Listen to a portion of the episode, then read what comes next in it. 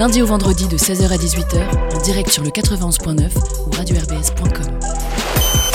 L'actualité locale avec Rue 89 sur RBS. Et on a le plaisir d'accueillir euh, Ronnie. Salut Ronnie Salut Pierre, ça va? Ça va bien et toi? Ça fait un petit temps bien. hein, que t'es pas venu à la radio. Ça fait un petit moment, ça va bien. Là, je me réhabitue au fauteuil, au studio, euh, tout va bien. T'as vu le, le confort euh, d'RBS bien sûr. Ah, on est bien. ouais. On va parler de pas mal de sujets euh, aujourd'hui, des sujets d'actu local, hein, comme tous les vendredis de la semaine avec toi ou un de, tes, euh, un de tes collègues ou une de tes collègues. Et aujourd'hui, bien sûr, on va parler forcément, entre autres, hein, du gros sujet qui est, qui est là partout médiatiquement dans les, dans les médias internationaux, nationaux, partout, partout. C'est bien sûr le conflit, le conflit pardon, israélo-palestinien qui a bien Ouais. sûr aussi des, des conséquences ici même à, à Strasbourg. Ouais, exactement, même si ça a lieu à des centaines de kilomètres pour le coup, à l'autre bout du monde. On voit, nous, en tant que journalistes euh, locaux, que ça se ressent ici directement. Ça veut dire que euh, dès euh, le samedi soir, il y avait des rassemblements devant la synagogue et ça a été un peu la première réaction immédiate de tout le monde, des familles juives ou non juives d'ailleurs. Ça a été la tristesse, la solidarité.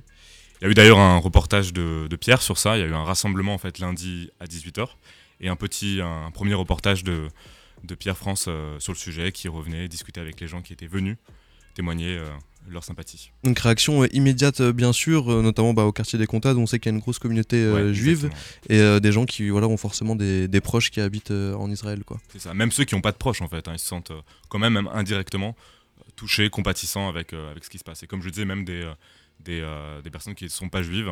Pour le coup, dans le, dans le reportage de Pierre, c'est aussi quelque chose qu'il a constaté, lui, que c'était assez diversifié, en fait. Assez diversifié, puis bien sûr il y a aussi des, des manifestations pro-Palestine, on en parlera un, un peu après, mais il y a déjà une petite polémique euh, par rapport à, à un drapeau.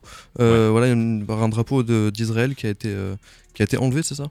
C'est ça. En fait, il y a eu un premier temps, un peu d'unanimité, je pense, autour, de, autour des attaques meurtrières pour dénoncer les attaques. Et euh, assez rapidement, il y a eu le, comment dire, euh, euh, les conflits politiques, euh, les embrouilles politiques qui peuvent, euh, qui peuvent reprendre. En fait, si tu veux, si tu veux que je reprenne, lundi, il y a eu une réunion au sein de la majorité euh, écologiste, Mhm. euh, écologiste et communiste, où ils ont discuté de ça. La maire, elle annonce en fait qu'ils vont afficher le drapeau israélien euh, sur le frontispice de l'hôtel de ville. À ce moment-là, il y a des réactions contrastées. Les communistes sont plutôt contre.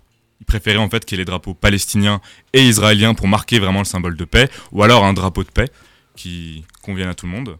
Une partie de la majorité écologiste, donc des gens qui sont dans le groupe direct de la mer, étaient aussi sur les mêmes positions. Ils auraient préféré un, drapeau palestinien avec le drapeau israélien.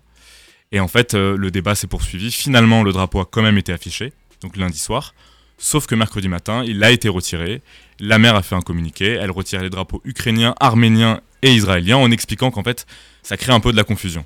En fait, le vrai débat, le vrai problème, c'est que derrière le drapeau israélien, il y a plusieurs significations, plusieurs sens qui sont relevés par, euh, euh, par la majorité. C'est-à-dire, il y a d'un côté le soutien à la population, population civile, aux victimes civiles israéliennes, et de l'autre, ça peut être aussi interprété comme un soutien au gouvernement israélien qui en ce moment est en train de euh, mener la guerre à Gaza. Donc euh, là, actuellement, par exemple, avec un siège euh, complet de la bande de Gaza.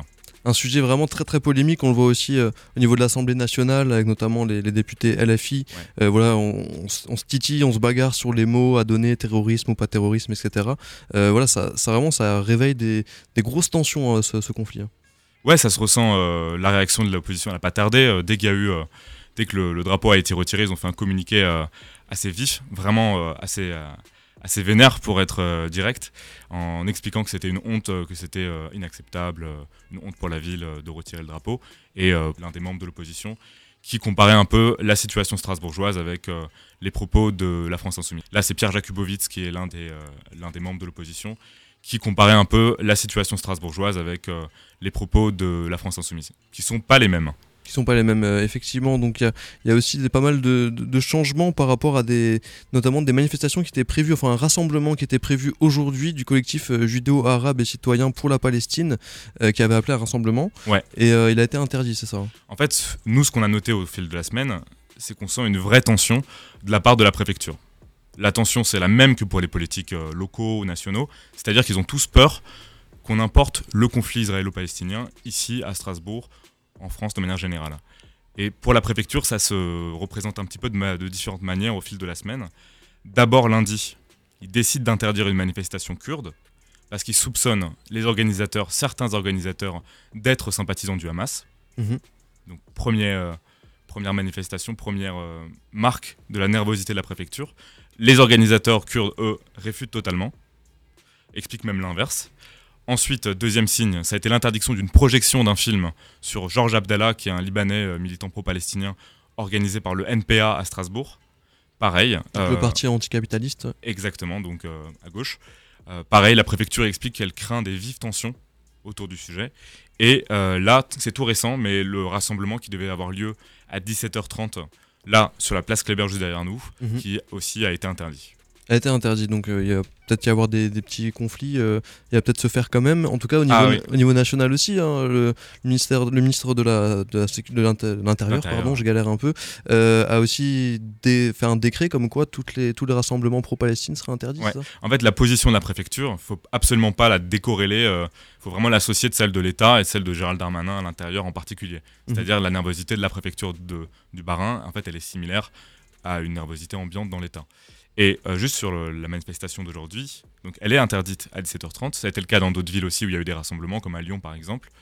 Et elle se tiendra a priori tout de même. On imagine qu'il y aura quand même du monde. En tout cas, nous, on va envoyer une de nos journalistes, donc Camille euh, Balzinger, euh, faire un reportage euh, sur le sujet. Donc vous le verrez ce soir ou demain dans, dans le 89. Ça marche, ce sera à suivre euh, du côté de chez vous. On passe à un autre sujet. Euh, moins de deux mois après le démantèlement du camp de l'Étoile, hein, le camp qui était devant le centre administratif, qui a fait beaucoup de bruit pendant beaucoup beaucoup de temps, et ben on- vous avez fait le constat qu'il y a de plus en plus de, de nouvelles tentes un peu partout dans le centre-ville de Strasbourg. hein. Ouais, c'est ça. En fait, au moment où le camp a été, euh, a été démantelé, où les gens ont été évacués, il y a eu un peu un effet d'éparpillement. Il s'est pas manifesté de manière visible tout de suite.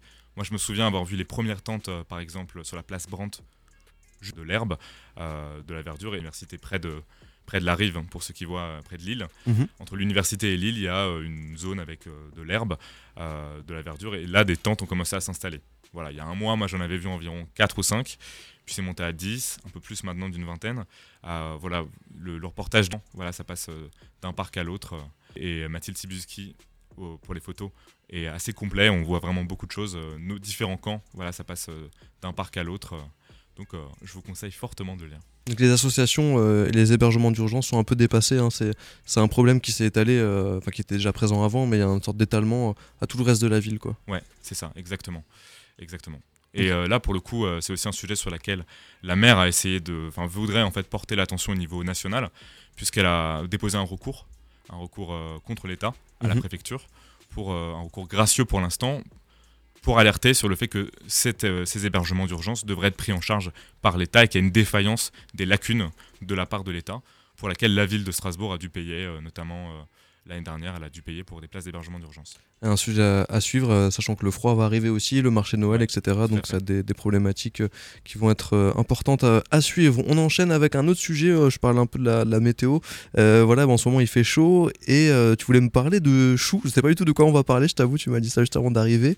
On va parler de choux apparemment. Exactement. Alors moi, c'est un sujet sur lequel euh, j'insiste. Il y a un sujet comme ça, un peu décalé par rapport à l'actualité, à l'actualité internationale, à l'actualité euh, liée au, au- euh, au camp d'hébergement, etc. Mhm. S'il y a un sujet qui pourrait paraître décalé, peut-être moins important, et qui l'est pourtant tout autant, c'est la question du changement climatique et l'impact sur l'agriculture.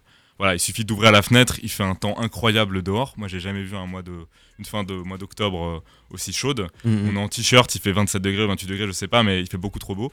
Et en fait, ça, ça a une répercussion sur les agricultures, enfin sur les agriculteurs et, et les cultures de plantes, euh, de légumes. euh, Voilà. Et donc le reportage de Thibaut Vetter, il revient sur ça, en expliquant l'impact que ça a sur les cultures traditionnelles typiques de l'Alsace, La notamment euh, le chou. le chou, la choucroute. Voilà. Donc si vous aviez besoin d'une raison pour lutter contre le changement climatique, défendre la choucroute, c'est une très bonne raison. Et vraiment, le papier de Thibaut revient sur ça en expliquant à quel point, en fait, certains agriculteurs pensent carrément à changer de culture, cultiver du poivron, des, des légumes qui sont plus typiques du sud de la France, de Ouais. la Méditerranée de manière générale, pour s'adapter au changement climatique. bientôt du, du pesto d'Alsace, euh, des choses comme ça. En tout cas, on peut aller voir cet article. On va passer à un autre sujet, bah, c'est aussi très local, euh, très symbolique euh, de l'Alsace. On passe de la choucroute au Racing. Tu voulais parler très rapidement du Racing. C'est Thibaut Vetter surtout qui en parle. hein. Exactement, c'est Thibaut Vetter qui en parle. euh, Spécialiste, moi je suis à peu près l'inverse du spécialiste.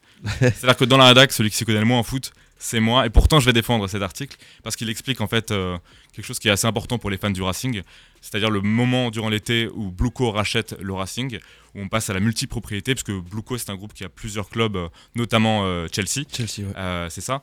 Et voilà, il explique, il revient un peu sur les recrutements, le mercato qui a eu lieu et les départs qui, qui, qui ont été ou non remplacés. Par exemple, il, il, parle en fait, ce que lui cible en particulier, c'est euh, les pénuries au milieu de terrain, c'est-à-dire l'absence de joueurs euh, efficaces au milieu de terrain. Et pour lui, il y a un gros manque sur ce, sur ce, sur ce point-là. Voilà, donc ça marche. Lisez l'article. Honnêtement, il a l'article se défend beaucoup mieux que moi. Pas de souci, ça va. Euh, c'est un article assez offensif de, de Thibaut Vetter. Un article écrit par un supporter un peu inquiet hein, du Racing, forcément, parce qu'on voit que ça, ça, peut être un peu compliqué là dans les, dernières semaines et les semaines à venir. Et on va finir très rapidement. Nous, c'est un sujet dont on a un peu parlé sur RBS. Euh, vendredi, euh, attends que je dis pas de bêtises, je crois que c'était mercredi. Euh, mercredi, il y avait une grève du périscolaire qui était organisée. C'était une grève des, des ATSEM, ouais. pardon, du périscolaire effectivement. Et c'était jeudi jeudi, jeudi, c'était jeudi exactement. Euh, c'est encore un sujet de, Camille Balzinger. Euh, voilà, je vous invite aussi à lire le papier parce qu'elle explique en fait un petit peu dans le détail ce que c'est que les galères, euh, la difficulté du métier de périscolaire. Eux, ils manifestent pour ça. Ils manifestent d'abord pour le sous-effectif dans la profession, mais aussi pour, leur, pour dénoncer les conditions de travail qu'ils ont et la faiblesse des revenus. Et en fait, l'un va avec l'autre. En l'occurrence, c'est vraiment l'un est une conséquence, une conséquence assez directe de l'autre, parce que ils ont du mal à recruter, notamment parce que les conditions de travail et les, conditions de salaire n'incitent tout simplement pas à l'embauche. quoi. c'est pas assez attractif, euh, effectivement.